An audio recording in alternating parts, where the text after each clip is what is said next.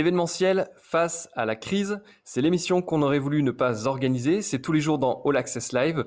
Deux invités viennent nous parler de leurs problématiques actuelles et d'une possible sortie de crise la plus rapide, on l'espère. À leur côté, WizEven se mobilise pour la filière, pour créer ce temps d'échange et de partage afin de ressortir tous ensemble plus fort. La parole est donc aux organisateurs d'événements. Aujourd'hui, on va retourner parce qu'on a déjà été euh, sur l'île de la Réunion pour euh, recevoir avec nous Thomas Bordès, qui est le fondateur, et puis le, le président de l'association qui organise le festival Les Électro Picales. Bonjour Thomas. Bonjour. Et avec Thomas, on reçoit quelqu'un qui a été technicien de plateau, assistant de régie, assistant de production, responsable de production, directeur de production. Et aujourd'hui, il est le directeur général de Gérard Drouot Productions. C'est Mathieu Drouot. Bonjour Mathieu. Salut Pierre-Henri.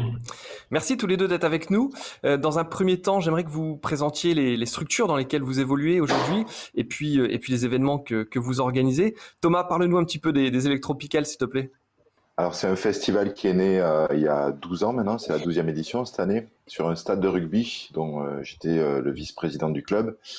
on s'était dit qu'on ferait des concerts intermèdes de saison et de fil en aiguille, avec euh, une équipe qui s'est étoffée, c'est devenu un vrai festival avec sa structuration propre euh, et qui accueille, aujourd'hui entre 5 et 6 000 personnes par édition et qui mène plusieurs actions à l'année, des résidences d'artistes, des, euh, clubs, format 1000, 1200 personnes, qui, qui, produit également avec le label Infine, par exemple, des, des, compilations sur la musique électronique réunionnaise et plein d'autres petites choses, des réseaux de, de festivals océan Indien. Donc on a bien grandi, je trouve.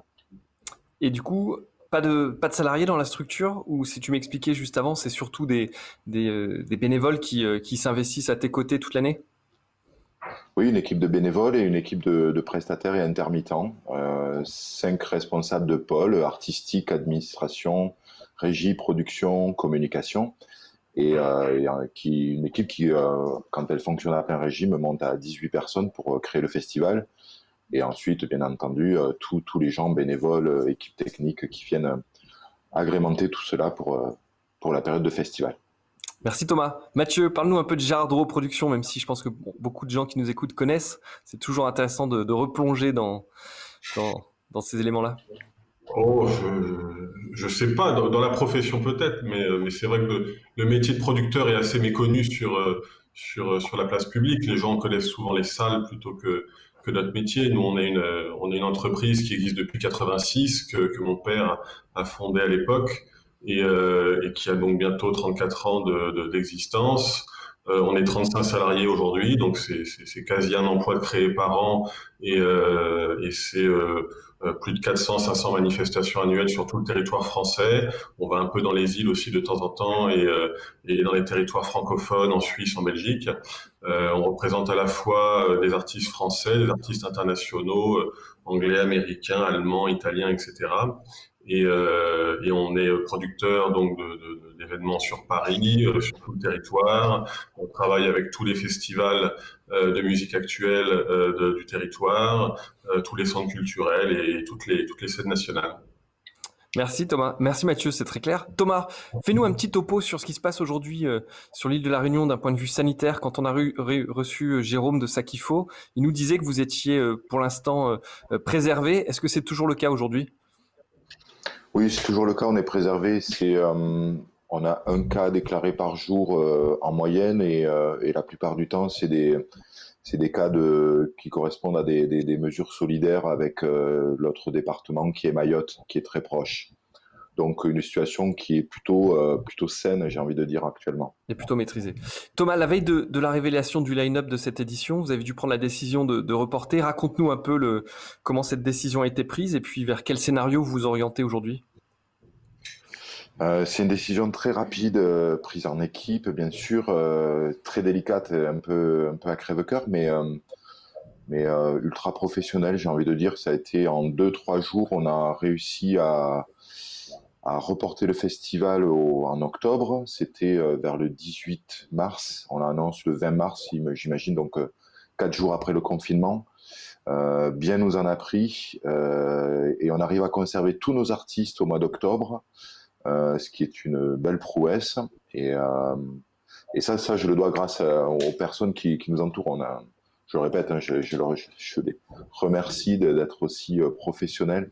On a des gens qui sont à Paris, évidemment, qui font la programmation pour nous, en relation avec la Réunion.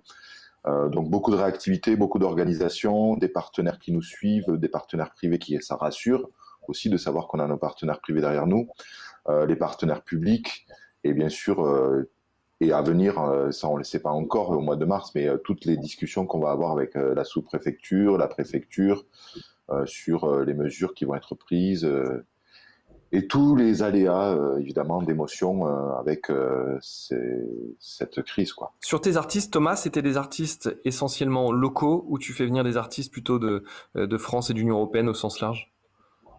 Alors, notre particularité, c'est euh, comme on est le, seul festival de musique électronique des Dom-Tom, c'est qu'on essaie de, de, faire un zoom sur l'océan Indien parce qu'il y a beaucoup de choses qui sont produites ici assez inédites. Euh, donc, un gros travail avec l'Afrique, avec euh, Maurice, Mayotte, Madagascar.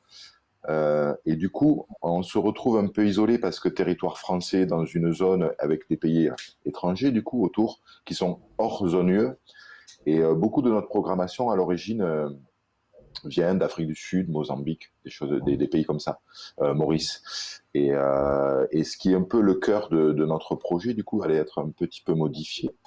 Euh, parce que évidemment, euh, et c'est toujours le cas, on, a, on, a, on est dans l'impossibilité de faire venir des gens euh, actuellement hein, mm. de, de, ces pays-là.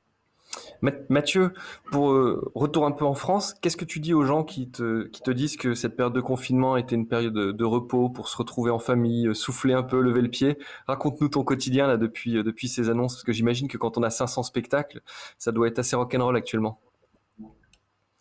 Non, justement, c'est quand on fait les spectacles qu'on peut dire que c'est rock'n'roll. Là, je, je, je n'ai pas vu de concert depuis plus de trois mois, ça m'était pas arrivé depuis depuis mon adolescence, donc euh, donc c'est forcément une période un peu particulière.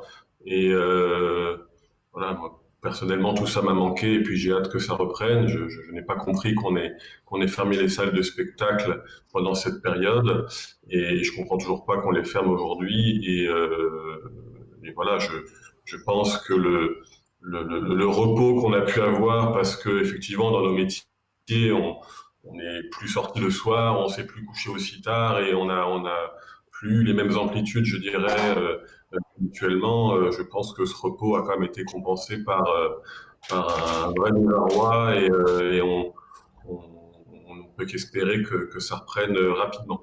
Comment tu expliques, Mathieu, alors que le, poids de la culture, des concerts est, quand même énorme euh, en France, comment tu expliques qu'on soit si peu considéré ou en tout cas que bah, les salles soient toujours fermées? Que, Quelle est ton explication derrière? Est-ce qu'on n'est pas aussi un peu inaudible? Oh, je je, sais pas s'il y a une explication rationnelle. Je pense qu'on est, dans un monde de toute façon qui est, qui est plus irrationnel que rationnel aujourd'hui. Donc, euh, on est dans un pays où l'État a toujours beaucoup de place et, et, et où l'État a, a, cru et croit encore, je dirais peut-être avoir la clé de, de, tous les maux, alors que, alors que nous, beaucoup des spectacles qu'on fait, euh, ce sont, ce sont des artistes qui n'ont pas eu besoin de l'État pour, euh, pour apprendre à écrire, à composer, à interpréter et à jouer. Et, euh, et, et, on joue dans des lieux et, et, on monte des tournées et des projets qui sont des, des projets qu'on monte, qu monte, ici euh, entre quatre murs avec nos cerveaux et, nos doigts et nos mains. Et, euh, forcément, il y a, on a peut-être un peu en France le, le, le, le, le paradoxe d'un pays très étatique et très libre à la fois. Euh, je pense que la France a été pionnier, notamment en, en, termes de musique électronique, mais pas que, puisque dans, maintenant on a, on a un des plus beaux festivals de, de, de rock et de metal avec le Hellfest du monde. Donc, euh, donc la, la France a, a, a, beaucoup développé et, et on a des, des, forces humaines dans ce pays qui, qui ont créé des événements extraordinaires. Euh, et, et je suis pas certain que, que, nos gouvernants et que l'État euh, comprennent très bien ce qu'on fait. Alors c'est peut-être un peu de notre faute aussi, puisqu'on on travaille toujours la tête dans le guidon sur nos événements et peut-être qu'on prend pas le temps de d'expliquer ce qu'on fait. On, vend du rêve, on vend des billets de spectacle, donc peut-être que on, passe trop notre temps à, faire rêver les gens et pas assez à, expliquer la réalité de ce qu'on vit à, nos politiques et, à nos élus. Je pense peut-être que les, élus locaux, en tout cas, sont, peut-être plus au fait de ce qu'est notre métier que, les gouvernements nationaux. Euh, mais c'est vrai que on est dans un pays qui, euh, qui a besoin de libérer ses énergies. Et pour l'instant, on est, on est complètement bloqué. Et même depuis le déconfinement, depuis, depuis bientôt deux mois, on, est encore confiné, en tout cas dans notre métier, puisque les, les, mesures qui nous ont été annoncées pour ouvrir les salles de spectacle et faire les spectacles ne permettent pas de les faire. Donc, donc on attend patiemment et on espère que ça puisse revenir assez rapidement. Quelle est ta prochaine date là, Mathieu? Je regardais sur le site tout à l'heure, j'ai trouvé novembre, mais est-ce qu'il y en a des plus tôt? Est-ce qu'il y a des choses déjà prévues? Euh, j'ai un concert de Kimber Rose, euh, qui est une, une artiste française euh, qui, euh, qui se produira au festival de l'Hospitalet à Narbonne le 24 juillet. Ça s'est confirmé très tard parce que le, le, festival de Narbonne est un des seuls euh, à, à, prendre le, le le risque d'opérer de, de, cet été, euh, avec toutes les mesures, des distanciations possibles, et c'est un festival en plein air et où il y aura moins de 5000 personnes, donc, euh, donc ce, sera, ce sera tout à fait faisable. Euh, ça, c'est le 24 juillet, et, et j'espère reprendre la saison, je dirais, en salle d'automne, le 25 septembre, avec un concert de Cathy Mélois à l'Olympia. D'accord. Euh, qu'à ce jour et on maintient et, après avoir échangé avec avec Cathy et son management on espère maintenir euh, maintenant euh, voilà le, les derniers communiqués qui ont été faits par le gouvernement vendredi soir tard euh, nous ont dit que les, les mesures de distanciation resterait en vigueur en principe jusqu'au 1er septembre, ce qui n'est pas très clair comme message et, et je ne sais pas aujourd'hui si le 25 septembre on pourra jouer en, en salle. Hmm. Donc, donc on, voilà, on, on, attend, on pose des questions, on, on, nous répond, on nous fait patienter et puis je crois que le prochain conseil de défense et conseil scientifique a lieu la semaine du, du, du 9 ou 10 juillet et, et, et, on aura des nouvelles je pense à ce moment-là. Thomas, tu me disais avant l'émission, pareil, tu attendais le, le 11 juillet pour y voir aussi plus clair par rapport à, à, à la bonne tenue de, de, ton festival et puis aux mesures à mettre en œuvre Oui, Mathieu l'a très bien souligné. C'est, euh, je reviens sur ce que disait Mathieu, c'est euh, cette méconnaissance de nos métiers, effectivement, et euh, le, manque de, de voix unique euh, en France de, de, gens du spectacle. Euh, ça, ça, on, l'a, ça l'a mis en lumière de façon extraordinaire. Euh, l'absence totale de, ministre de la Culture qui, pour moi, a loupé un moment de l'histoire. Là, il s'est complètement loupé. C'est, quand même étonnant pour un secteur qui, est, qui, est, qui, est, qui, est, important en France. Le secteur de la culture, c'est, euh, c'est 3,2% du PIB, je crois, c'est plus que l'automobile. Euh, et, et, cette méconnaissance de nos métiers, voilà, qui, qui revient, qui est quand même assez extraordinaire, quoi. Et à la Réunion, on a eu la chance d'avoir euh, une DACOI euh, hyper motivée qui est montée à tous les créneaux. Qu'est-ce que tu appelles une DACOI ah oui, euh, la direction des affaires culturelles, c'est euh, le relais de, du ministère de la Culture à la Réunion, donc tout simplement. La direction des affaires culturelles à la Réunion. Et donc, et donc tu disais qu'ils avaient été très quoi. Qui vous avaient beaucoup aidé. Oui, ils ont été euh, ouais, ouais, très, très, très, très, motivés, très, très motivés, très moteurs, beaucoup de, Ouais, ça nous a beaucoup aidé. Euh, ça a fait pas mal de liens avec la préfecture et ça c'était important. Euh, et justement, euh, c'est là où on s'est rendu compte que qu'effectivement il y avait un gap entre euh, ce qu'on fait et euh, ce qu'ils pensent que ce qu'on qu'ils pensent que ce qu'on fait quoi. En termes d'aide, on parlait là d'aide ou d'accompagnement, on parlait des collectivités, des autorités. Est-ce que le public joue le jeu? J'ai vu que tu avais euh, proposé euh, euh, bah, aux, aux, festivaliers de garder leurs billets et, euh, et, tu as aussi proposé le remboursement. Est-ce qu'aujourd'hui les gens demandent le remboursement et attendent de, de, de voir ce qu'il en sera ou est-ce qu'au contraire ils sont euh, très fidèles pour l'instant? Très peu de demandes de remboursement. Euh, c'est surtout lié, je pense, aux gens qui ont calé leurs vacances à la Réunion au mois de mai et qui, du coup, il euh, n'y a plus de festival, donc euh, ils viennent pas au festival. Oui. Peut-être après certains qui avaient des doutes sur la tenue du festival, mais très peu de demandes de remboursement. Et sur les ça, courbes... c'est déjà pas mal, c'est un bon signal. Et sur les courbes de vente, tu vois que, que ça frémit un peu? Qu'est-ce que quelle est la tendance? Là, c'était totalement à l'arrêt. Hein, de toute façon, euh, on a quand même réussi à vendre euh, quelques places pendant le confinement, ce qui était euh, hallucinant. Euh, mais sinon, non, c'était complètement à l'arrêt. Et euh, quand on va reprendre la communication juillet, euh, à mon avis, ça va recommencer à, à, bouger un petit peu. Ils avaient besoin d'assurance aussi, c'était difficile. Le flou était pour tout le monde, hein, autant Bien pour sûr. les organisateurs que pour les, les festivaliers. Toi, Mathieu, de ton côté, tu as fait le, le, le choix de, de, reporter le maximum de, de concerts, j'imagine. Est-ce que les gens jouent le jeu ou est-ce qu'au contraire, ils veulent tous récupérer leur somme d'argent et, et revenir ensuite? Comment tu sens les choses, toi, de ton côté?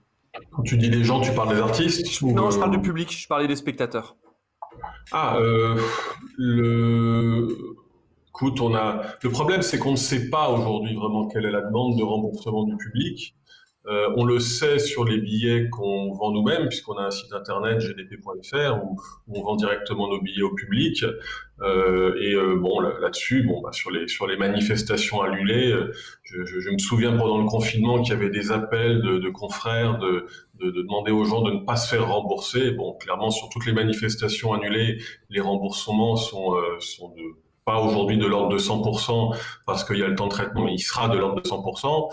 Euh, sur les manifestations reportées, c'est plus compliqué puisqu'on a on a, on a des, des reports qu'on a pu déjà annoncer, on a des reports euh, sur lesquels on est en train de travailler, on a annoncé qu'on travaillait dessus, mais on peut pas annoncer les dates, et, euh, et on a des, des, des, concerts complètement annulés. Sur, sur les reports, on a, on a, on a pour l'instant euh, des, des, remboursements. Euh, je peux citer l'exemple d'un concert de Queen Adam Lambert à Bercy. On a remboursé euh, un peu moins de 10% de, de, de, la jauge de Bercy, mais on a remboursé la quasi-totalité des, on a revendu pardon la quasi-totalité des places qu'on avait remboursées. Euh, mais c'est un concert à très forte demande où on fait un Bercy, mais on aurait pu en faire trois ou quatre facilement. D'accord. Euh, et ça, j'ai une tournée des Harlem Globetrotters qui sont mes, mes copains basketteurs américains qui viennent tous les ans en Europe et euh, avec un public très familial, avec des enfants, euh, un public très large. Et, et, là, pour le coup, on est, on est sur des remboursements pour l'instant qui, alors que la tournée est reportée au mois d'octobre et les dates ont été annoncées, je, je, je, n'ai pas de pointage en augmentation, j'ai des pointages en baisse et, et on, a remboursé pour l'instant pas loin de 20% du public et ça continue. Le problème, c'est qu'il y a, il y a un vrai décalage entre les remboursements qu'on fait nous, les remboursements que font les salles qui font de la billetterie euh, et euh, les remboursements des réseaux de distribution où, euh, où je crois que c'est un secret pour personne. France Billet tarde à rembourser ses clients. Euh, Ticketmaster était un peu plus efficace sur le sujet, euh, mais donc on n'a pas vraiment de statistiques précises. On pourra vraiment l'évaluer, le, l'analyser que, quand tout ça sera, derrière nous euh, et que les, les, les spectacles auront, eu un lieu en effet. Tu, par, tu, parlais tout à l'heure de, de, votre structure, Gérard Productions, et tu disais que chaque année, vous, vous embauchez une personne supplémentaire euh, quasiment tous les ans. Euh, quelles sont les conséquences économiques pour vous aujourd'hui? Est-ce que euh, déjà tu peux, tu sais que bah, ce rythme-là va être, va être arrêté sur, sur les années à venir? Quels sont les impacts directs aujourd'hui? Ouais, les impacts, bon, bah, comme Thomas a dit tout à l'heure, la billetterie est à l'arrêt, voilà. Donc, euh, donc pour tous les tous les spectacles sur 2020, euh, le, on, vend on vend entre 5 et 10% de ce qu'on vend d'habitude, hein, euh, et avec des réseaux de distribution qui de toute façon ne, ne font plus d'acompte et, ne nous payent pas de nos recettes. Donc, si tu veux, le, le voilà, l'impact économique, il est que voilà, on, est passé d'un chiffre d'affaires, je dirais, euh, de, de, de, 50 ou 60 millions annuels selon les années. À, si les spectacles ont lieu, on, on, aura une baisse encore à définir, je ne sais pas de combien. Si les spectacles sont tous annulés, bah voilà, on aura un chiffre d'affaires de proche de zéro. On a fait des spectacles en janvier-février, mais bon, forcément, tant que, tant que les spectacles n'ont plus lieu, ça, ça a un impact colossal. Alors bon, tout le monde est tout le monde est au courant et, sait que l'État euh, a aidé beaucoup euh, toutes les entreprises, et pas que celles de la culture d'ailleurs, hein, euh, euh, avec des mesures de chômage partiel et de prise en charge de ce chômage partiel. Euh, maintenant, le, je, je, ne peux pas, moi, mettre la totalité de la société au, au chômage pour une simple raison, c'est qu'on a beaucoup, beaucoup de travail. On a beaucoup de travail en billetterie pour rembourser les clients, on a beaucoup de travail pour reparamétrer les séances des reports on, a beaucoup de travail sur le suivi contractuel, euh, on a du travail sur le, le voilà le, le, la redéfinition du planning, sur la reprogrammation sur 2021. On est on est des gens qui programment tous les jours, donc euh, donc on est on est là-dedans et, et, au jour d'aujourd'hui, euh, euh on a on travaille, je dirais à à 50% de nos capacités parce que parce qu'on fait ce travail. C'est vrai qu'aujourd'hui, on n'a pas vraiment de marketing à faire puisqu'on on peut pas on peut pas afficher, on peut pas puber en télé, on peut pas, on pub sur le web, mais pour des shows sur 2021, mais très franchement, les résultats sont pas, sont pas ce qu'ils sont d'habitude. Donc, euh, donc voilà, on, on, aujourd'hui c'est, c'est, complexe parce qu'on, on fait un boulot qui, qui, qui est un boulot je, presque moi des fois j'ai l'impression d'être un secrétaire quoi. C'est-à-dire que on me demande une date l'an prochain ah bah tiens est-ce qu'on peut avoir le 2 le 3 février etc je, plutôt que le 7 je, je, je, je fais que des trucs qui sont pas forcément les trucs les plus marrants Ouais, c'est la triple peine, c'est-à-dire la baisse du chiffre d'affaires, beaucoup de boulot finalement parce qu'il faut gérer les remboursements et en plus un boulot qui est, qui est pas très pas très existant, excitant. À quel, à quel horizon t'imagines un retour à la normale, c'est-à-dire un retour à 2019, en tout cas des chiffres à peu près similaires? On, commence à entendre parler de 2022, 2023. Quel est de ton côté Est-ce que tu as une boule magique?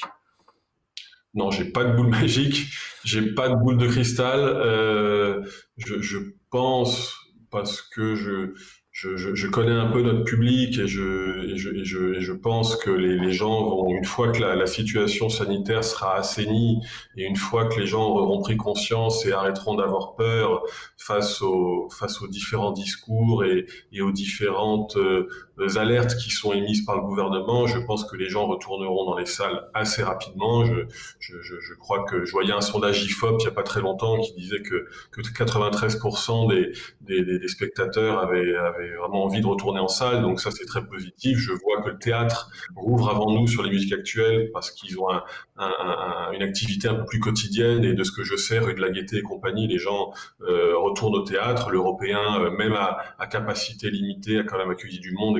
Donc je, je, je pense que le, que le, public répondra présent et puis et puis les remboursements sur les festivals de l'an prochain sont sont très faibles. Hein. Enfin, je veux dire. Mm, mm y a l'exemple d'Elfest qui, qui n'a remboursé que, que 500 personnes euh, euh, sur 60 000. Euh, il y a, a d'autres exemples de, de, festivals qui, qui finalement, je crois que les vieilles charrues là viennent de, de, remettre en vente des places pour Céline Dion. Ils ont tout vendu tout de suite. Quoi. Enfin, je, je, je crois que les gens sont, se projettent assez facilement sur l'an prochain. Maintenant, on a, on a une année vide. Voilà, donc donc ça va coûter de l'argent à tout le monde et et, et on va essayer de, de passer de passer cette cette zone creuse. Euh, on était dans un marché de toute façon très en croissance. Le, le live euh, euh, se développait, il y avait de plus en plus d'événements à des prix de plus en plus chers, euh, et, et, et, pas qu'en France d'ailleurs, hein, c'est une dynamique globale. J'ai lu euh, et, vu que même en Arabie Saoudite maintenant on pense faire des concerts, donc c'est une dynamique vraiment vraiment globale. Donc je pense pas que cette épidémie va l'arrêter. Maintenant, il, il est vrai que voilà, quand est-ce que les gens arrêteront d'avoir peur, je ne sais pas. Je, je vois dans, dans, Paris euh, des gens euh, aller sur les terrasses de café pour boire un coup. Ils sont, ils sont courageux, résilients et motivés. Ils vont, ils sortent et vivent leur vie. Sauf que euh, peut-être qu'avant ils, ils, auraient passé la soirée dans un restaurant, etc. Et puis maintenant, bah, quand la terrasse ferme, ils rentrent chez eux. C'est, donc il y a, il y a, des comportements qui sont vraiment très actuels et euh, bah, il faut du temps maintenant pour que, pour que le, le, public reprenne ses habitudes je, veux bien croire qu'on pourra euh, rouvrir nos salles euh, normalement à partir du mois de septembre, faire nos concerts. Je crois que la fête de l'UMA prévoit de, se tenir mi-septembre euh, et, tout un tas d'événements prévoient de se tenir à partir de septembre. voilà, tant, que ces événements vont, pouvoir reprendre, auront lieu, le, public reprendra confiance, j'en suis sûr. Thomas, toi, d'un point de vue économique, vous allez être en capacité de maintenir le, votre budget initial? Oui, j'ai la, chance d'avoir euh, le soutien des partenaires euh, privés, euh, les mécènes et, et, les pouvoirs publics, bien entendu. après, la particularité, c'est que c'est pas un festival qui est ultra subventionné. C'est nous, c'est maximum 30% de financement public. Donc, on compte surtout sur la billetterie, les recettes boissons pour pour passer le, le cap de, de, cette année. Donc, un maintien du festival, bien entendu, et, euh, et puis je crois que tu disais que tu avais la chance d'avoir un, un, super partenaire sur l'aérien, parce que vous, une des problématiques, c'est que la crise aérienne risque de, de faire peut-être disparaître des compagnies, mais surtout de faire monter les prix, et ce qui pour vous vous isole encore plus? Oui, tout à fait. Nos frais d'approche ne sont pas les mêmes qu'un festival en France euh, ou en Europe et où euh, on fait venir des artistes de la zone européenne, si on s'en tient qu'à la zone européenne. On a des frais d'approche, on à 10 000 km de, de la zone Europe, euh, Asie c'est tout aussi loin, la zone américaine c'est pareil, et on les fait passer la plupart du temps par Paris. Donc nos frais d'approche sont... Le modèle économique est très différent d'un festival qui peut se dérouler en Europe. C'est là où on doit faire très attention. Euh, alors effectivement, on a un partenariat avec euh, la compagnie euh, qui nous soutient, et, tout l'enjeu, c'est que elle aussi passe passe le cap parce que les, les avions ont été bloqués. Euh, donc euh, voilà, c'est aussi c'est là qu'on va devoir faire très très attention. Mathieu, sur, votre site, euh, quand on va dans à propos sur votre site internet, euh, Gérard Dro Production est présenté comme une petite entreprise. Moi, je trouve que c'est quand même un peu plus gros qu'une petite entreprise. Qui connaît pas la crise? Là, malheureusement, il y a, une crise, mais tu l'avais un peu anticipé avec des contrats d'assurance. Je crois qu'aujourd'hui, tu es en conflit avec ton assureur. Raconte-nous un peu où tu en es aujourd'hui. Je pense qu'on va traverser cette crise, en tout cas. Donc, on n'a pas revu la bio du site pendant cette période mais, euh, on va peut-être le faire. Mais, euh, mais en tout cas, euh, voilà, on a, on a, c'est vrai qu'on a, on a une partie gestion de risque vraiment interne à GDP qui, qui nous prend beaucoup de temps et qui mobilise beaucoup de nos, nos forces. Et on fait très attention aux assurances qu'on souscrit, on fait très attention à la gestion de risque. Le spectacle vivant, c'est, un des métiers économiques les plus risqués que vous puissiez trouver. Hein. Je veux dire, il n'y a, a pas beaucoup de métiers où vous, vous êtes amené comme ça à risquer des millions d'euros pour gagner euh, au mieux 5-6% de marge. Je veux dire, c'est, c'est, je parle sur une échelle annuelle, euh, c'est, c'est un métier très, très, très risqué. Donc, euh, donc forcément, quand on, quand on gère ces risques et, et quand on converse avec des courtiers des assureurs, on fait très attention, mais parce que c'est inhérent à notre activité. Je pense que n'importe quel producteur qui fait pas attention à la gestion de ses risques est, inconscient. Donc on, négocie pendant assez longtemps ces, conditions, on les lit, on les relit, et, on a une clause pandémie dans, nos contrats. Il y a une exclusion sur les pandémies connues sur notre contrat d'assurance, c'est-à-dire que je dis n'importe quoi, si H1N1 ou, ou le SRAS qu'on a connu il y a quelques années, ou la grippe espagnole revenait, on serait pas couvert. Euh, mais sur une nouvelle épidémie comme celle de, ce Covid-19 euh, qui, euh, qui n'existait pas à la, signature du contrat et qui, est, qui était par définition imprévisible, on a une couverture. Donc nous, on est certain qu'on sera couvert, on est certain qu'on traversera cette crise. S'il faut aller en justice parce que notre assureur traîne la patte, on ira. Euh, bon, au jour d'aujourd'hui, on, on, on, a des relations qui sont un peu en, en, digne de montagne russe, c'est-à-dire que pendant le confinement, on nous a résilié notre contrat d'assurance, pas recommandé. Euh, c'est un peu, si vous voulez, comme, comme si vous prenez une assurance incendie et puis que l'assureur voit votre cuisine brûler et puis qu'il vous dit ah bah je vous couvre pas pour la chambre. Un assureur pour nous ne peut pas euh, résilier un contrat en plein sinistre. Donc ça, c'est quelque chose euh, contre lequel on va, on va se défendre euh, vigoureusement. Et euh, bon, donc, ça, ça a été au mois d'avril. Maintenant, je pense qu'on a repris un dialogue avec nos courtiers et, et, on est en train de travailler sur les sinistres. on leur a présenté nos dossiers il n'y a pas très longtemps, donc on va voir comment ça se passe.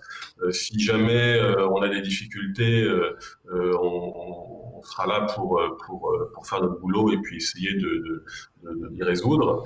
Euh, bon, on est, plutôt assez optimiste parce qu'on est certain de notre droit, on est certain de notre contrat et, on ne voit pas pourquoi en France des assureurs qui peuvent avoir pignon sur rue euh, peuvent comme ça vendre des, souscriptions et des garanties et puis pas les assumer quand il y a sinistre. Donc, euh, on a pas mal d'organisateurs, Mathieu, qui nous ont remonté la, même problématique, c'est-à-dire que très peu étaient couverts sur la partie pandémie. Ceux qui l'étaient ont beaucoup de mal aujourd'hui à, se faire rembourser. Certains ont même eu des accords, leur disant c'est bon. Et finalement, il y a un choix qui est fait par l'assureur, qui est de dire un calcul de risque aussi, qui est de dire bah, je préfère aller au procès, attendre. Certains vont déposer le bilan entre, entre temps.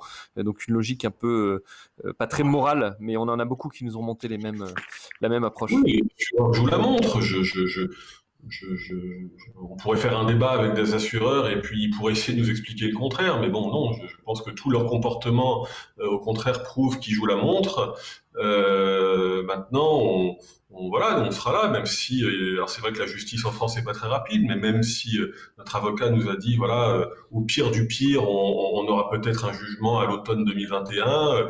S'ils font appel, ça ira jusqu'à 2022, euh, peut-être au pire du pire 2023 en cassation, mais en 2023, on sera toujours là, surtout que l'État a, a, quand même euh, soutenu beaucoup les entreprises, avec les prêts notamment mis en place, garantie des pays, qui nous permettent un peu de voir venir, hein, c'est-à-dire qu'on peut nous prêter euh, une partie de notre chiffre d'affaires habituel euh, pour tenir le coup, avec des contraintes qui sont complexes euh, mais en tout cas, euh, voilà, je, je, je suis certain qu'on sera, qu'on va tenir le coup. Et, donc le jeu de la montre, euh, bon, il, convient pas forcément, y compris pour pour des entreprises de notre de notre secteur. Le problème vraiment que, que, que je vois, c'est que finalement, j'ai un peu l'impression d'être un ovni dans tout ça. Et, et, et, en parlant avec beaucoup de nos confrères, il y a beaucoup de confrères qui n'ont pas ces contrats d'assurance, voire qui l'ont, mais leur assureur... Qui les prennent très tard. Il y en a beaucoup qui le prennent très tard aussi.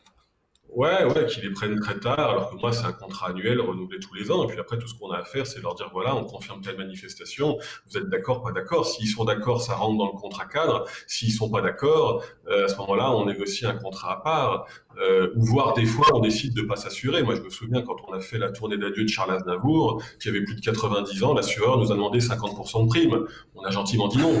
Euh, donc, donc, donc, si vous voulez, la, la, partie gestion de risque est vraiment importante et malheureusement, euh, bah, dans le métier, c'est pas pas une culture qui est encore très répandue. Et je pense qu'il y a beaucoup beaucoup de travail à faire et on peut y participer euh, pour pour pour faire de la pédagogie autour de ça. Il y a, le problème aussi des, des assureurs qui disent à leurs souscripteurs non non vous n'êtes pas couverts donc euh, les gens les croient et puis bah quand on va les faire relire par un avocat vous voyez en fait qu'ils le sont.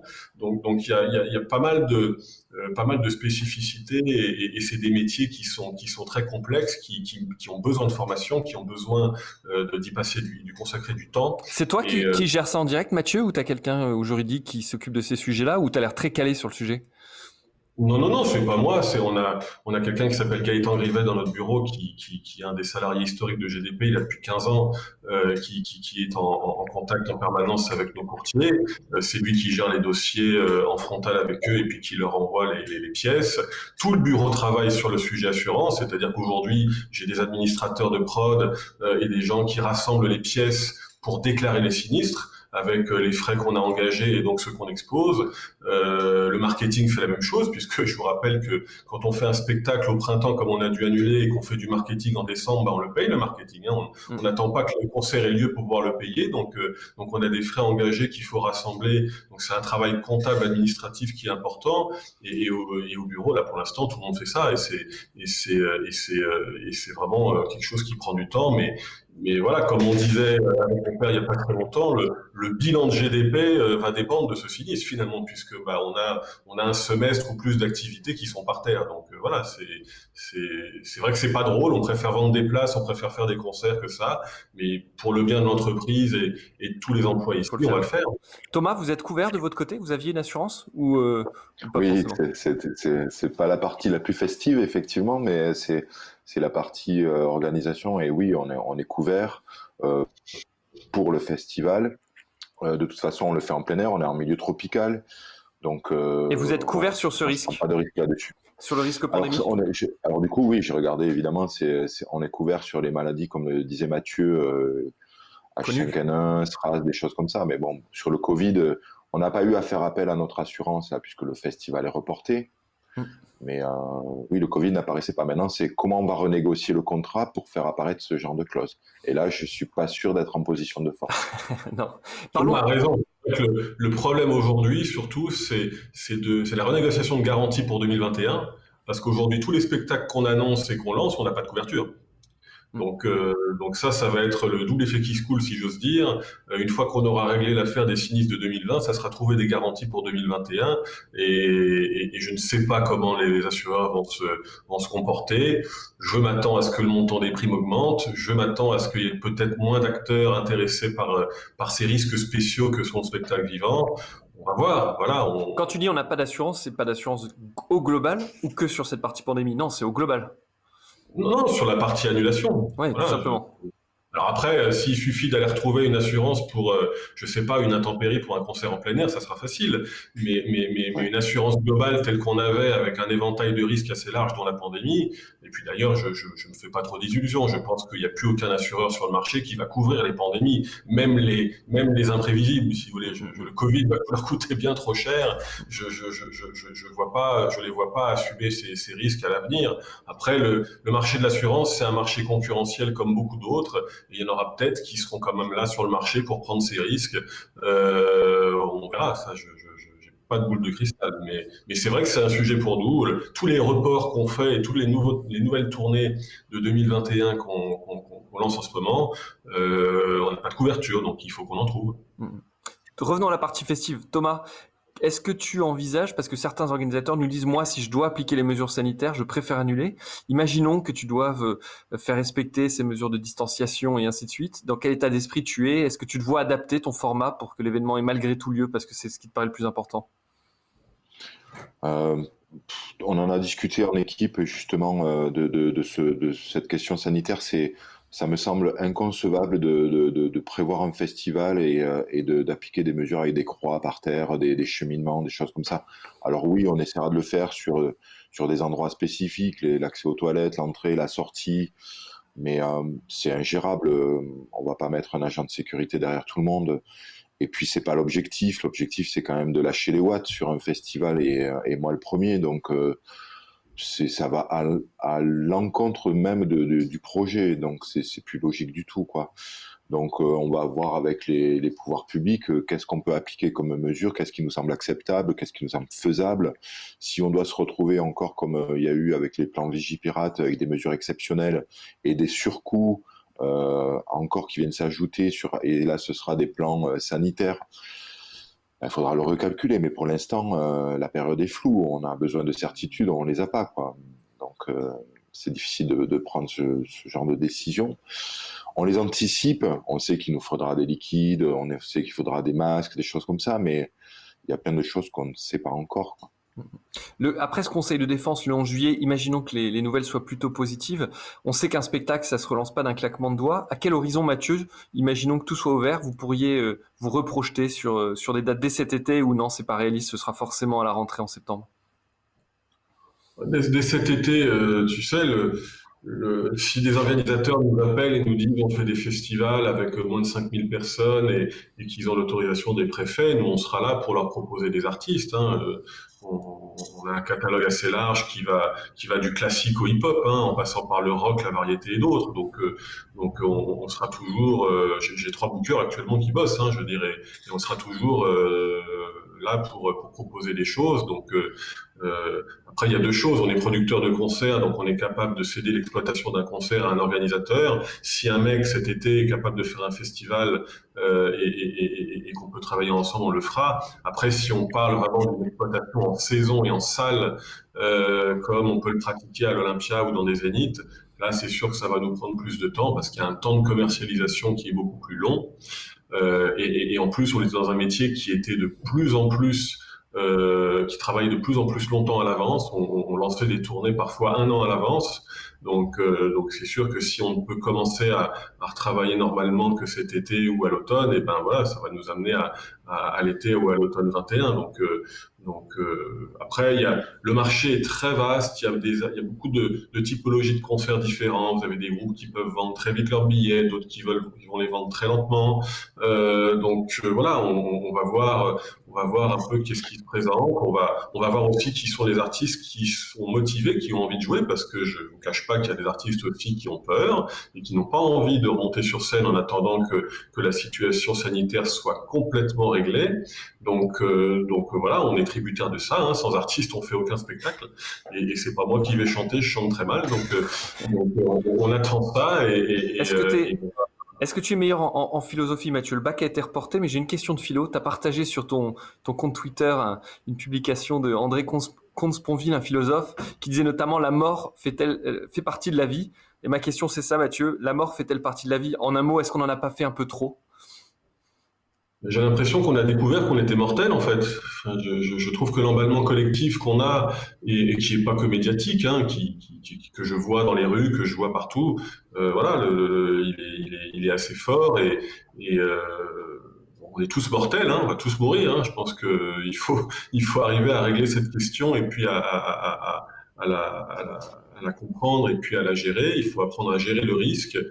Maintenant, moi, je continue de penser que qu'on est plus en sécurité dans une salle de spectacle que sur un trottoir ou dans un métro ou dans un train ou, même dans un aéroport. Quoi. Enfin, je, ne comprends pas et on avait vécu ça après les attentats du Bataclan, ça m'avait beaucoup surpris aussi. Je ne comprends pas cette thèse qui est à la fois politique et sécuritaire que la salle de spectacle serait un, lieu de danger. Enfin, après les attentats du Bataclan, on nous a mis des, mesures sécuritaires de fouilles très importantes et, et on s'est retrouvé avec des files d'attente très longues, très importantes. Qui étaient presque plus dangereuses qui étaient plus dangereuses. Alors que moi, je suis désolé, quand, quand vous allez à Bercy et que, et que les 20 000 spectateurs sont dans la salle, ils sont plus en sécurité dans la salle que sur le trottoir du boulevard de Bercy. Je, je, je, ne changerai pas d'avis sur cette question. C'est pareil sur l'Olympia avec le boulevard des Capucines. Donc je ne comprends pas ce, ce, cette crainte d'avoir des gens regroupés dans une salle. Et, euh, et, et, on vit un peu la même chose en ce moment, c'est-à-dire qu'on n'ose pas rouvrir les salles, on n'ose pas les rouvrir normalement, etc. Voire maintenant, on vient même, j'ai vu ça dans le rapport Bricaire, on nous envoie des mesures de distanciation qui sont absurdes, c'est-à-dire on, accepte un siège sur deux, ou on accepte maintenant des groupes de personnes avec un siège entre deux. il euh, n'y a pas de solution promise pour les spectacles debout. Hein. On ne sait pas ce qu'il en est des salles debout. Ça veut dire quoi? Ça veut dire qu'on pense qu'un public qui, va voir un concert assis va se lever on, est complètement euh, euh, déconnecté de, de, la réalité de, ce qu'on vit. Et, j'ai des fois un peu l'impression d'être un ovni en, disant ça, mais, mais la réalité, c'est que voilà, la salle de spectacle est un lieu sûr, euh, et je suis pas propriétaire de salle en plus, hein, je, n'ai pas de conflit d'intérêt là-dessus, mais la salle de spectacle est un lieu beaucoup plus sûr que, que, la voie publique, quoi. Donc, donc laissons-nous ouvrir, laissons-nous jouer.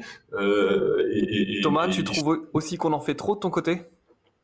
Oui, mais c'est surtout les incohérences, moi, qui, me font halluciner, comme euh, voilà, comme de, mettre des avions pleins, mais avec des masques, euh, pas de salle de spectacle debout, mais assis, mais avec un siège d'intervalle, euh, des jauges qui changent. On était à une personne au 4 mètres carrés, maintenant c'est une personne par mètre carré. C'est euh, assez compliqué, et, euh, et c'est voilà, c'est toutes ces incohérences. C'est tout ce que nous ne faisons pas en fait. en tant qu'organisateur, on nous demande de la rigueur, de l'anticipation. Et, euh, et, là, on a des gens qui prennent des décisions pour nous, donc très centralisées, comme euh, disait Mathieu tout à l'heure, et euh, sans tenir compte des contextes locaux. À la Réunion, par exemple, il n'y a pas de, cas vraiment déclarés. C'est pas, il n'y a pas une épidémie qui se propage dans tous les sens. Donc, et, pas de cette liberté en local de, de, faire ce genre de choses. Donc, de, de décider par nous-mêmes un petit peu à un moment donné, quoi. Le, truc du 4 mètres carrés était très drôle parce que normalement, dans, si les, les, les unités de, de, sortie sont suffisantes, un producteur peut, peut, accueillir trois personnes au mètre carré en moyenne sur un parterre. Et, et, et en nous passant, en demandant un mètre autour de chaque spectateur, donc 4 mètres carrés par spectateur, on a divisé la capacité. Et, et, et, on nous a en même temps autorisé des rassemblements jusqu'à 5000. C'est-à-dire que pour faire un festival devant 5000 personnes, il fallait un terrain qui puisse en accueillir 60 000. C'est-à-dire qu'il un, un site comme celui du Hellfest pour accueillir 5000 personnes. Je pense que nos gouvernements, ils sont assez intelligents pour, euh, pour comprendre des fois que, que certaines choses sont, sont, un peu absurdes, quoi. Donc il faut, faut se poser, faut, faut, faut relire un peu ce qu'on écrit, faut, faut, peut-être euh, tourner sa langue dans sa poche euh, euh, dix fois avant de, de, dire des conneries, mais mais faut, juste se rendre compte de ce qu'est ce métier, faut, faut faire confiance aussi aux gens qui savent le faire. Je veux dire, on, nos politiques et, et les scientifiques ne savent peut-être et sûrement pas faire un spectacle parce qu'ils n'ont pas l'expérience. Euh, nous, on sait le faire, faut, faut, faut, faut nous laisser faire. Et puis, euh, encore une fois, je, je, je, risque de me répéter, le, le festival est en sécurité euh, pour voir les spectacles et, et, dans les salles où il va. Donc, euh, donc euh, qu'est-ce que sera notre pays si, si, si on, on, empêche des générations d'artistes et de publics de, de, de voir les concerts qu'ils veulent voir quoi? C'est complètement, euh, complètement fou. Merci à tous les deux. En tout cas, c'était très intéressant de se plonger un peu à la Réunion, d'y retourner, et puis de voir comment, euh, comment le, Festival des Électropicales anticipe la suite. Et puis Mathieu, bah merci de, de nous plonger euh, dans, dans les coulisses de, de Gérard Rowe Productions. Je vous demande une dernière question. On la pose à tous les invités. C'est pas une question en fait, c'est une affirmation. Il faut que vous nous disiez quelque chose de positif malgré tout qui ressort de cette crise. Euh, et je sais que c'est pas forcément simple, mais je vous donne la parole. Thomas, qu'est-ce qu'il y a de positif ou qu'est-ce qui va sortir de de tout ça c'est qu'en fait, on, aura conscience un petit peu de nos métiers et euh, de ce qu'on fait au quotidien, des relations que ça peut avoir sur un territoire, de l'image que ça peut donner à un territoire, euh, et surtout, euh, ouais, l'image sur un territoire. Et moi, je, reste très optimiste. Hein, de toute façon, je, je, suis de nature optimiste et je pense qu'il faut l'être quand on fait. C'était pas du tout mon métier à l'origine hein, d'être organisateur de spectacle. je le fais de manière bénévole en tant que président. Euh, je me suis pris au jeu et, euh, et, ça me procure beaucoup d'émotions. Autant de voir un public qui s'éclate, autant de voir un artiste qui monte sur scène pour la première fois, autant de voir un guest et de les accueillir chez nous à la Réunion. Et, euh, je veux croire et je veux penser que, l'être humain est, de nature résiliente et qu'il saura faire les, choses de, de, manière très positive et très optimiste pour l'avenir. Ce sera une bonne leçon de vie en tout cas et et j'espère, ouais, comme Mathieu, que, que ça va très très vite s'ouvrir de tous les côtés. Quoi. Eh ben, j'achète ça. Mathieu, de ton côté Moi aussi. J'ai un peu de mal à trouver quelque chose de positif. Si, je, je pense que ça va. Cette crise finalement va peut-être euh, créer un écrémage, c'est-à-dire que, que le, le, métier du spectacle vivant, c'est un métier qui a intéressé beaucoup d'acteurs, y compris des gens qui, qui ne connaissent pas ce métier, mais qui, qui, qui, ont rêvé face à ce métier. Vous avez euh, voilà tout, tout, beaucoup de groupes, euh, des fois cotés, qui se sont intéressés à ce métier parce que ça les a fait rêver. Ils ont ils ont pensé qu'il y avait beaucoup d'argent à gagner et ils y sont allés. Euh, bon, peut-être que qu'on va conserver dans notre filière vraiment des, acteurs à la fois passionnés et motivés et par l'essence même de ce qu'on fait, c'est-à-dire rencontrer des gens, rencontrer des artistes et leur public, et, et comme disait Jean-Paul Roland aux, aux euh, faire vraiment un, un, rapprochement social plutôt qu'une distanciation sociale. Euh, voilà, si, si, si, on peut, si on peut redéfinir un peu le métier euh, avec des producteurs qui font leur billetterie, avec euh, avec tout un tas de choses qui, qui, qui incombent davantage à notre profession et non pas à des, à des acteurs euh, qui, dont c'est pas le, pas l'activité principale, je pense que ce sera, ce sera positif. Euh, maintenant, ça va mettre un petit peu de temps avant, avant de faire, je pense. Hein. Je pense qu'on n'en a pas fini. Bon, merci à tous les deux. Jean-Paul Roland, effectivement, a toujours des bonnes formules, le rapprochement social plutôt que la distanciation sociale. On continue demain, ce sera le dernier épisode, le 35e. On recevra deux festivals. On recevra Benoît Chastanet, le directeur de Écosystème, et puis avec lui, le festival Terre du Son, et qui gère aussi le Temps Machine. Ce sera Audran Trumel, son directeur. Merci à vous et The Show Must Go On. À bientôt. Salut. Merci les gars.